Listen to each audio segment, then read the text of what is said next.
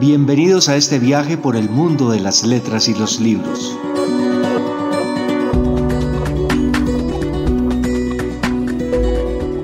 A partir de este momento comienza Ruta Literaria, un programa de rutaliteraria.com y cicradio.gov.co. Bienvenidos.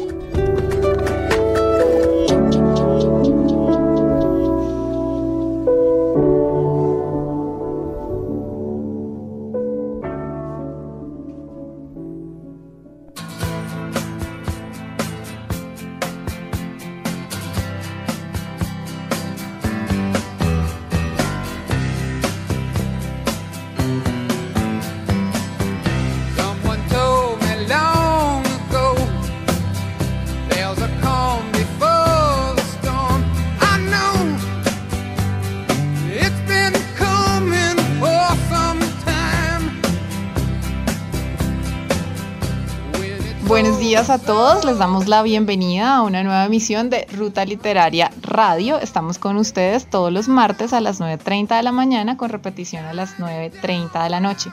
Yo soy Isabel Salas y junto con Alexander Arteaga les traemos grandes invitados de este, el mundo que nos apasiona, el mundo de los libros. Buenos días Alex. Hola Isabel, bienvenidos a los oyentes que hasta ahora nos escuchan y un agradecimiento muy especial a esta casa, la emisora del Instituto Caro y Cuerpo.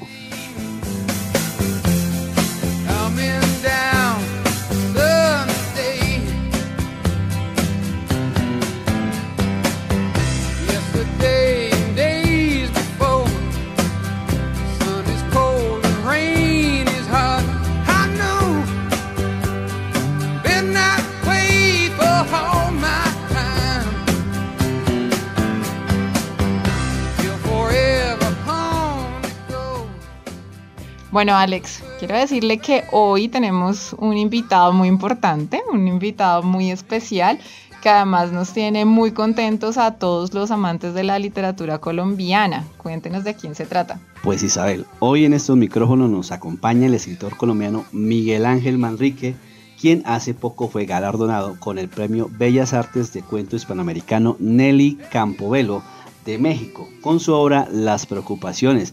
Bienvenido Miguel a esta casa. Y bueno, felicitaciones además. Claro. gracias, buenos días Alex, buenos días Isabel, eh, muchas gracias por la invitación, buenos días a la audiencia. Eh, pues sí, estoy muy contento, disfrutando de verdad del premio. De las mieles del triunfo. Es importante, es un espaldarazo, yo creo que eh, genera o da mejor mucha confianza, entonces creo que eso es lo importante, que me da mucha confianza en lo que estoy haciendo. Confianza en el pulso. Sí, en la mano, para seguir por ahí, por esa ruta, por esa, sí, Bueno, Miguel, eh, su libro Las Preocupaciones, que es este que, que acaba de, de, recibir este importante premio, recopila textos suyos de hace 30 años más o menos. ¿Qué lo motivó usted a recopilar estos textos y publicarlos en, en este libro? Eh, sí, yo creo que las, las los caminos de la literatura son diversos. Entonces, ah, de pronto hay libros como, eh, no sé, ellas están comiendo al gato, que, eh, lo escribí en el año 2013, en el que los cuentos fueron saliendo eh, en muy poco tiempo. Este libro es una especie, yo diría que, que de arqueología de mi escritura, porque sí, efectivamente está como la esencia de los primeros eh, cuentos que yo escribí exactamente hace 28 años. Escribí eh, el, cuento Cannabis y compañía, la estructura original de ese relato, que es episódico en, el libro, lo escribí en esa época. Hay cuentos eh, que escribí hace 10 años, hace 15 años, hace 5 años. Es, es curioso, pero los iba escribiendo. yo siempre me siento a escribir, trato de que la historia mm, sea contada de una sentada. Pero el trabajo, digamos, eh, de, elaboración, no sabía que estaba escribiendo un libro hasta que reuní todos los cuentos que había escrito en, esos tiempos. El tiempo realmente pasa muy rápido. yo, yo, yo pensaba, yo tengo pues ya 52 años y, y, yo pensaba que esto iba a ser más lento y resulta que tenía, de verdad, no están todos los cuentos que he escrito, pero hice una selección de 10 cuentos que creo que conservaban, no sé, una, una, una atmósfera y evidentemente empecé a trabajar en el estilo, en el ritmo, para, para armar el libro. Entonces eh, encuentro que hay elementos de, ese escritor hace veintipico de años, hace 15 años, hace 10 años, entonces hay preocupaciones literarias que tenía cuando, no sé, cuando tenía 40 años, por ejemplo, preocupaciones literarias de cuando tenía 25 años, de, de cuando tenía, no sé, 45. Entonces ha sido muy interesante porque es de alguna manera un, un retrato de lo que he sido yo como, como escritor. Eso, eso me, ha gustado también reconocer eso en el, libro. retrato literario. Podría decirse que sí en los temas, en los personajes que me iba inventando, eh, eh, incluso en, las palabras que uso, bueno, todo, todo eso hace parte como, como de la historia del libro. Como un inventario de... sí, esa es una muy buena palabra, usted, ahorita que hablaba de, las preocupaciones en diferentes momentos de la vida, ¿de ahí viene el nombre del libro o cómo terminó llamándose? El libro se llamó de muchas maneras, el libro se llamó... Eh, de muchas maneras en la medida en que lo fui corrigiendo. Entonces, por ejemplo, tuvo, eh, alguna vez se llamó Rodríguez, porque quería trabajar como el apellido más popular en Colombia, según nuestros directorios telefónicos, sí, es Rodríguez. En España también Rodríguez, sí, en toda Latinoamérica. Exacto. Entonces yo decía, pues no es improbable que en cada cuento haya un Rodríguez. Entonces, entonces se llamó Rodríguez en una época.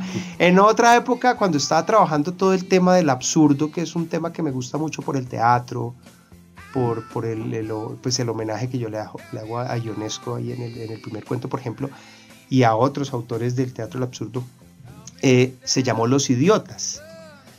Un poco por ciertas situaciones en cada historia de, de, de, ciertos personajes, por sus comportamientos y, y, su conducta. Entonces ya cuando trabajé ese tema desaparece y empiezo a, a ir titulando el cuento de muchas maneras en la medida que lo iba trabajando. Las preocupaciones salió de una anécdota muy familiar que yo ya he contado varias veces eh, y tiene que ver con el insomnio, ¿no? con, con dormir poco.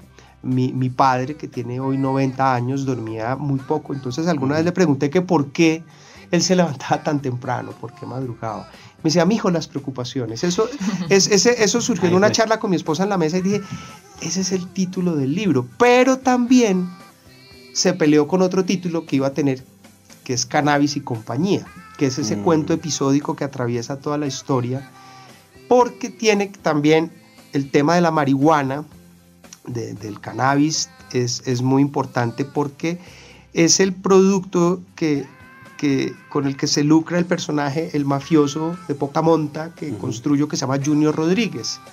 Entonces la marihuana también está muy repartida en, en, el libro, a lo largo de las historias. A esos son como los, los vínculos que existen entre los relatos que bien se pueden leer independientemente o bien si, si un lector quisiera establecer ciertos vínculos, no todos, porque creo que de todas formas, a pesar de la unidad, conservan su autonomía, eh, pues podrían establecerlos, ¿no? Miguel, usted además de escritor es editor de Planeta, sí. una editorial bastante importante. Pero, ¿por qué decide publicar en una editorial independiente como Taller de Edición Roca? ¿Cómo acude de pronto a esos Quijotes de taller literario?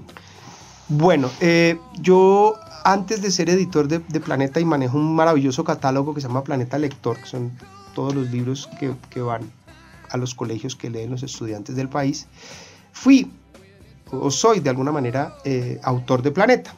Eh, Planeta publicó mi primera novela, que, la que con la que obtuve el premio nacional en el 2008, que es Disturbio, exacto. Entonces, em, sí, siempre hay conflictos, un hay un poco de conflictos, digamos, más personales, porque de todas formas, pues ser editor de la casa donde uno trabaja y ser el mismo autor, pues genera cierto tipo de tensiones. La edición Roca es una editorial de, de mi familia, o sea, eh, Luis Roca es mi suegro, Gabriela Roca, que trabajó hasta hace un tiempo ahí, como gerente editorial y editora, pues mi esposa. Eh, a pesar de esos vínculos familiares, yo siempre he sentido mucha independencia entre el trabajo que ellos han hecho como eh, mis editores y el hecho de que yo pertenezca también pues como a la familia. Ellos fueron los que publicaron mi primer libro en el año 2005, que se llama La mirada enferma, que fue la primera recopilación de cuentos que yo hice. Eh, el editor fue Luis, hizo creo que un muy buen trabajo y creo que ellos creyeron en mí. La, el sello editorial de, de, Taller de Edición Roca se inaugura con La Mirada Enferma. Hay muchísimo respeto, sobre todo por el trabajo como autor. Creo que, que Gabriela diferencia muy bien eh, el, el, hecho de que seamos, digamos, marido y mujer y el hecho de que ella sea mi editora. Confío mucho en su trabajo y yo, el autor. El autor. Entonces, eh, el resultado, por ejemplo, con las preocupaciones, que creo que es muy bueno. Le creyó el cuento. Sí, claro, le creyó el cuento. Eh, eh, entonces, eh, tengo un cariño muy profundo por, por esa, editorial. Creo que es una de las pequeñas editoriales, son editoriales familiares. Además son, que esas editoriales son sobrevivientes, ¿no? Como de, de, estas grandes y a veces monopólicas editoriales. Sí, pero hacen un trabajo importante en la medida en que rescatan Mm, eh, básicamente lo que quieren publicar. Entonces uh -huh. tienen la libertad de publicar porque tienen todavía esa concepción casi que artesanal del libro. Tienen otras preocupaciones. Tienen otros intereses y otras preocupaciones dentro del mercado y me parece que hacen un trabajo extraordinario claro. todas las pequeñas editoriales o llamadas independientes a las que defiendo profundamente. Entonces eh, eh, no pelea para nada con el hecho de que yo trabajé pues también en una editorial tan poderosa como, como Planeta. Creo que, que, tienen nichos de lectores diferentes, mercados distintos y, e intereses tanto editoriales como, como literarios diferentes. diferentes. Bueno, Miguel, su producción literaria, además de ser amplia, es bastante variada. Cuéntenos un poco cómo es esa exploración, cómo usted pasa de repente de una historia de zombies a una sobre la vida universitaria. ¿Cómo es eso? Porque yo creo que los intereses de un escritor también son variados y limitados. Yo, decir, yo soy producto de alguna forma de la cultura popular y digamos que de la cultura literaria importante. Yo estudié literatura, eh, estudié el canon literario, eh, pero, pero soy un profundo amante también de, del cómic, del cómic popular. Yo me quedé con, no sé, Tarzán, Arandú, Condorito, todo, con, con no, novelas, con bestsellers de, de, de, El Círculo de Lectores, no sé, Mario Puzo, Stephen King, que me encanta además. Creo que eso, eso, eso alimentó una muy buena parte de mi formación pues, literaria, pues como lector, pero también soy amante de, de, de grandes maestros de la literatura. Yo, uno de mis autores favoritos es Anton Chekhov entonces, creo que eh, de otro lado, a mí la literatura de terror me gusta mucho, el terror en general, en, tanto en el cine como, como, en la, como en la literatura, me parece que es un género extraordinario. Los géneros en general... Muy inesperado. Es ¿no? que es, el mundo del literario es muy amplio, es muy amplio. Eh, el tema del zombie tiene que ver pues con una formación casi generacional, ¿no? Uh -huh. mm, no sé, Michael Jackson y luego sí. descubrir a, George Romero y, y, a John Landis y pues a todos los que sí, han hecho terror. Y cultural. Y cultural. Y entonces uh -huh. eh, me llamó la atención eh, porque yo lo, realmente lo que yo quería escribir era un ensayo sobre literatura Mo, los monstruos en la literatura se iba sí. a llamar el ensayo, pero eso uh -huh. se terminó convirtiendo ese ensayo en un cuento que te, el, el, me acuerdo que era el título era eh, eh, breve historia de los muertos vivientes en Colombia. Un poco hablar eh, la idea era hablar porque pues en, en, Colombia no se había escrito literatura con monstruos no con, uh -huh. con, monstruos de la ficción. Entonces empe pues empecé a estudiar a Frankenstein empecé a estudiar a Drácula el golem y aparecen los zombies cuando aparecen los zombies me, me parecieron sí, sí, sí. unos... Fue el detonante. Claro, y tan interesantes que empecé a, a, descubrirlos, a leer muchos cuentos, leí cientos de cuentos de zombies, novelas de zombies, a ver películas, a ver series de televisión, tengo casi toda la colección en impresa de, de Walking Dead.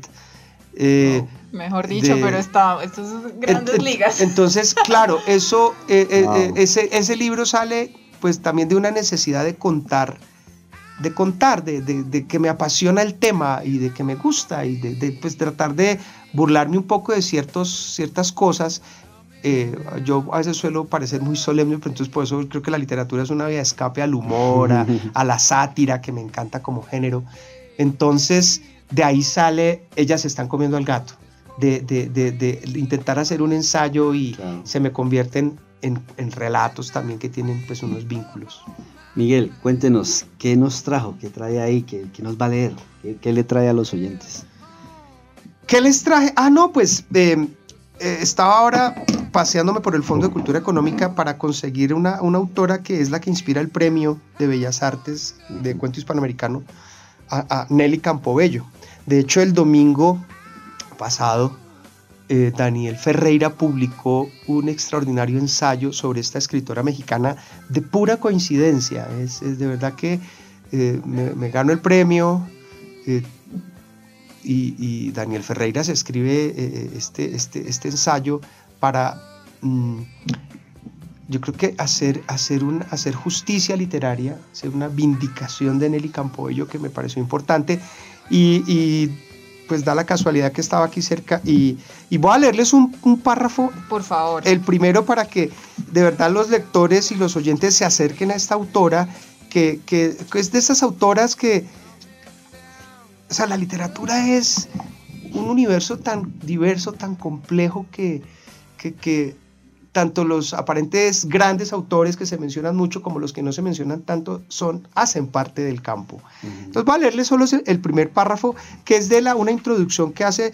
eh, Juan Bautista Aguilar, que es el prologuista del libro, que me parece que esto dice mucho de quién fue Nelly Campobello. Dice, la escritura de Nelly Campobello se pertenece a sí misma.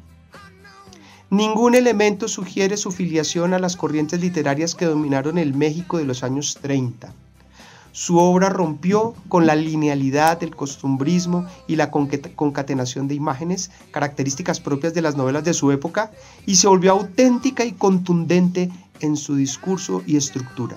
Campobello fundó una nueva forma de escribir. Su lenguaje antecedió a los emblemáticos textos que marcaron marcarían la narrativa del México posrevolucionario, como El Llano en Llamas y Pedro Páramo.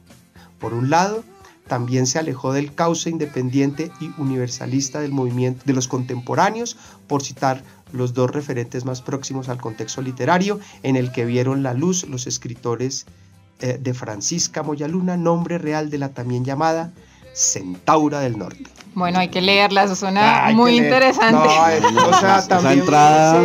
fíjense que también un premio dedicado a esta autora permite eso, yo creo que lo, algo bonito que ha sucedido del premio es encontrarme con Nelly Campobello y que los lectores colombianos podamos crear otro vínculo con México. Tenemos muchos, a través de muchos autores, a través de la música, pero a través también de una autora que creo que es muy poco conocida acá entre, entre nuestros lectores. Genial. Bueno, eh, Alex, Miguel, ha llegado la hora de hacer una parada en este viaje. Llegamos a la estación L, así que escuchemos a nuestro amigo Gustavo Bueno que nos tiene una recomendación literaria desde Cali.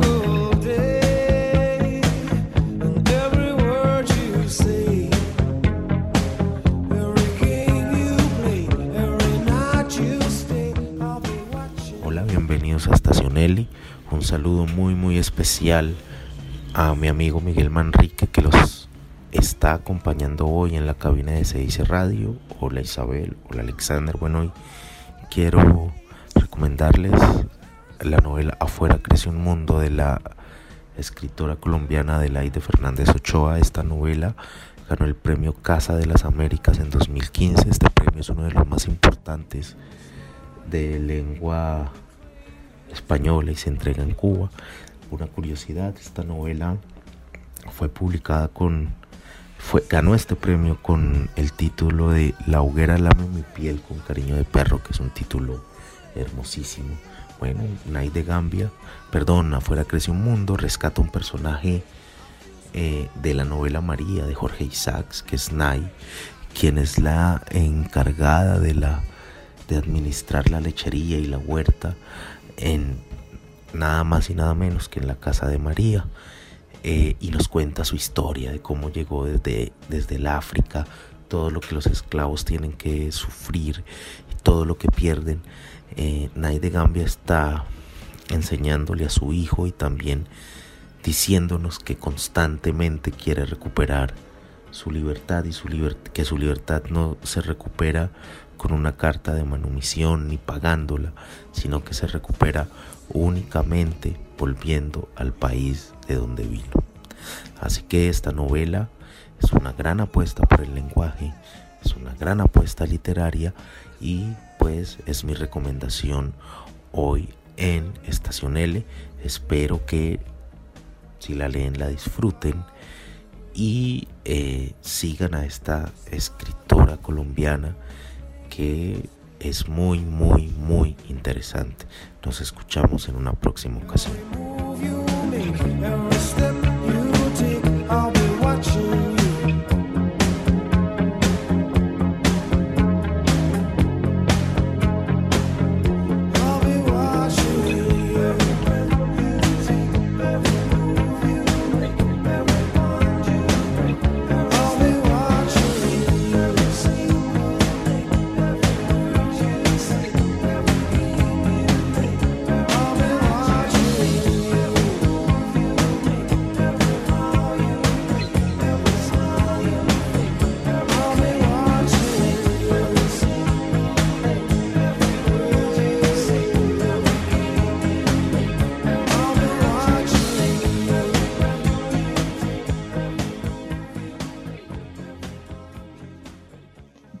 Bueno, Miguel, a propósito de recomendaciones literarias, ¿cuáles son esos autores? Usted ya nos ha mencionado algunos que son indispensables en su ruta literaria. Hay muchos, pero cosas que he leído últimamente que me han llamado muchísimo la atención. Ahorita estoy terminando un libro de una autora francesa, llamada Virginie Despentes, no sé si se pronuncia así, que se llama Teoría King Kong, ¿no? Bien interesante porque es de una, de una feminista francesa que creo que está del lado de, de, los que no queremos ser machos alfa, de los gordos, de los feos, de los impotentes, bueno, de, de, una población que creo que es la mayoría. Eso iba a decir, que aparenta ser la minoría, pero que No, y entonces me parece la que mayoría. Defiende, defiende una posición distinta, pues como a esos cánones estéticos. Eh, no sé, marcados por ciertas élites. Me, gustó mucho ese ensayo, yo recomendaría leer esta autora. Hay un libro que todavía me resuena en la cabeza, que leí ya hace tal vez un par de años, pero que, me sigue marcando, que es Stoner de John Williams. Stoner es la historia de un hijo de campesinos que se va a estudiar disque agricultura a una universidad en Michigan y resulta eh, por una clase de literatura inglesa enamorada de la literatura. Entonces es como toda la historia de su vida, pero al mismo tiempo es, es, es como la, mm, no sé, tal vez la, la pregunta de por qué nos apasiona la literatura, de qué tienen los libros que, que, nos, que, nos, que nos joden la vida finalmente. nos, nos, nos, transforman, ¿no? Sí. Bueno, pues eh, Miguel, el, tiempo se agota y cuando hablas sabroso, hablas rico, pues... pues más, rápido pasa.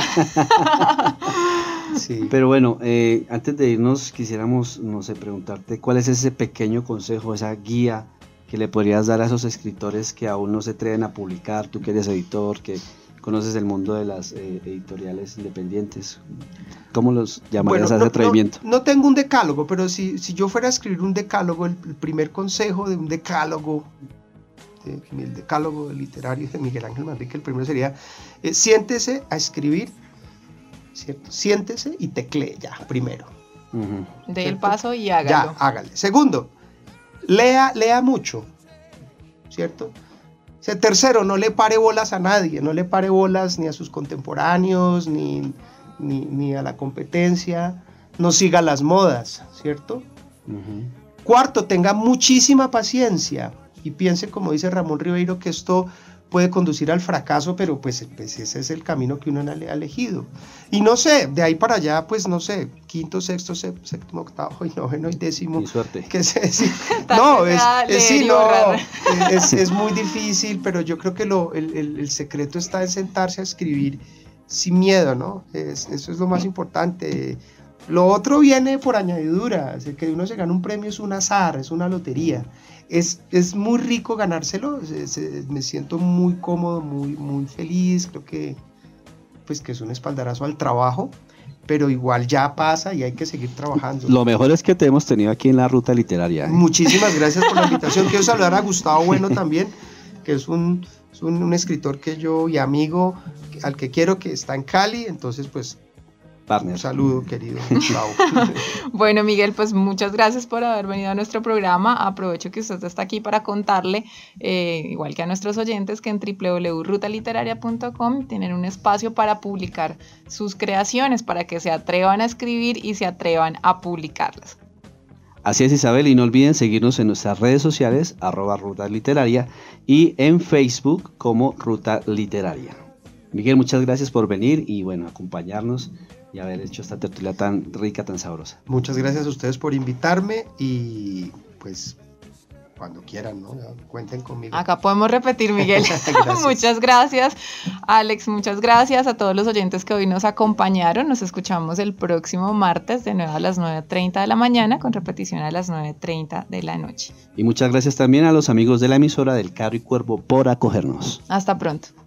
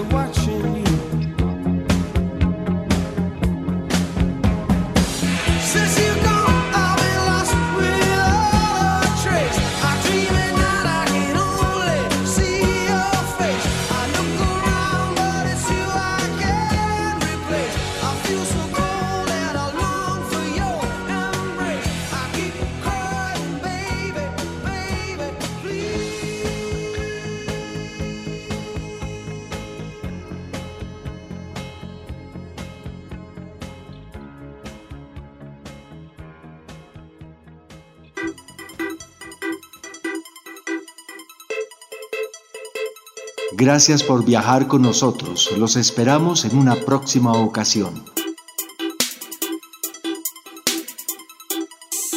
Ruta Literaria Radio es un programa de rutaliteraria.com y cicradio.gov.co, la emisora virtual del Instituto Caro y Cuervo. Nos oímos en una próxima oportunidad.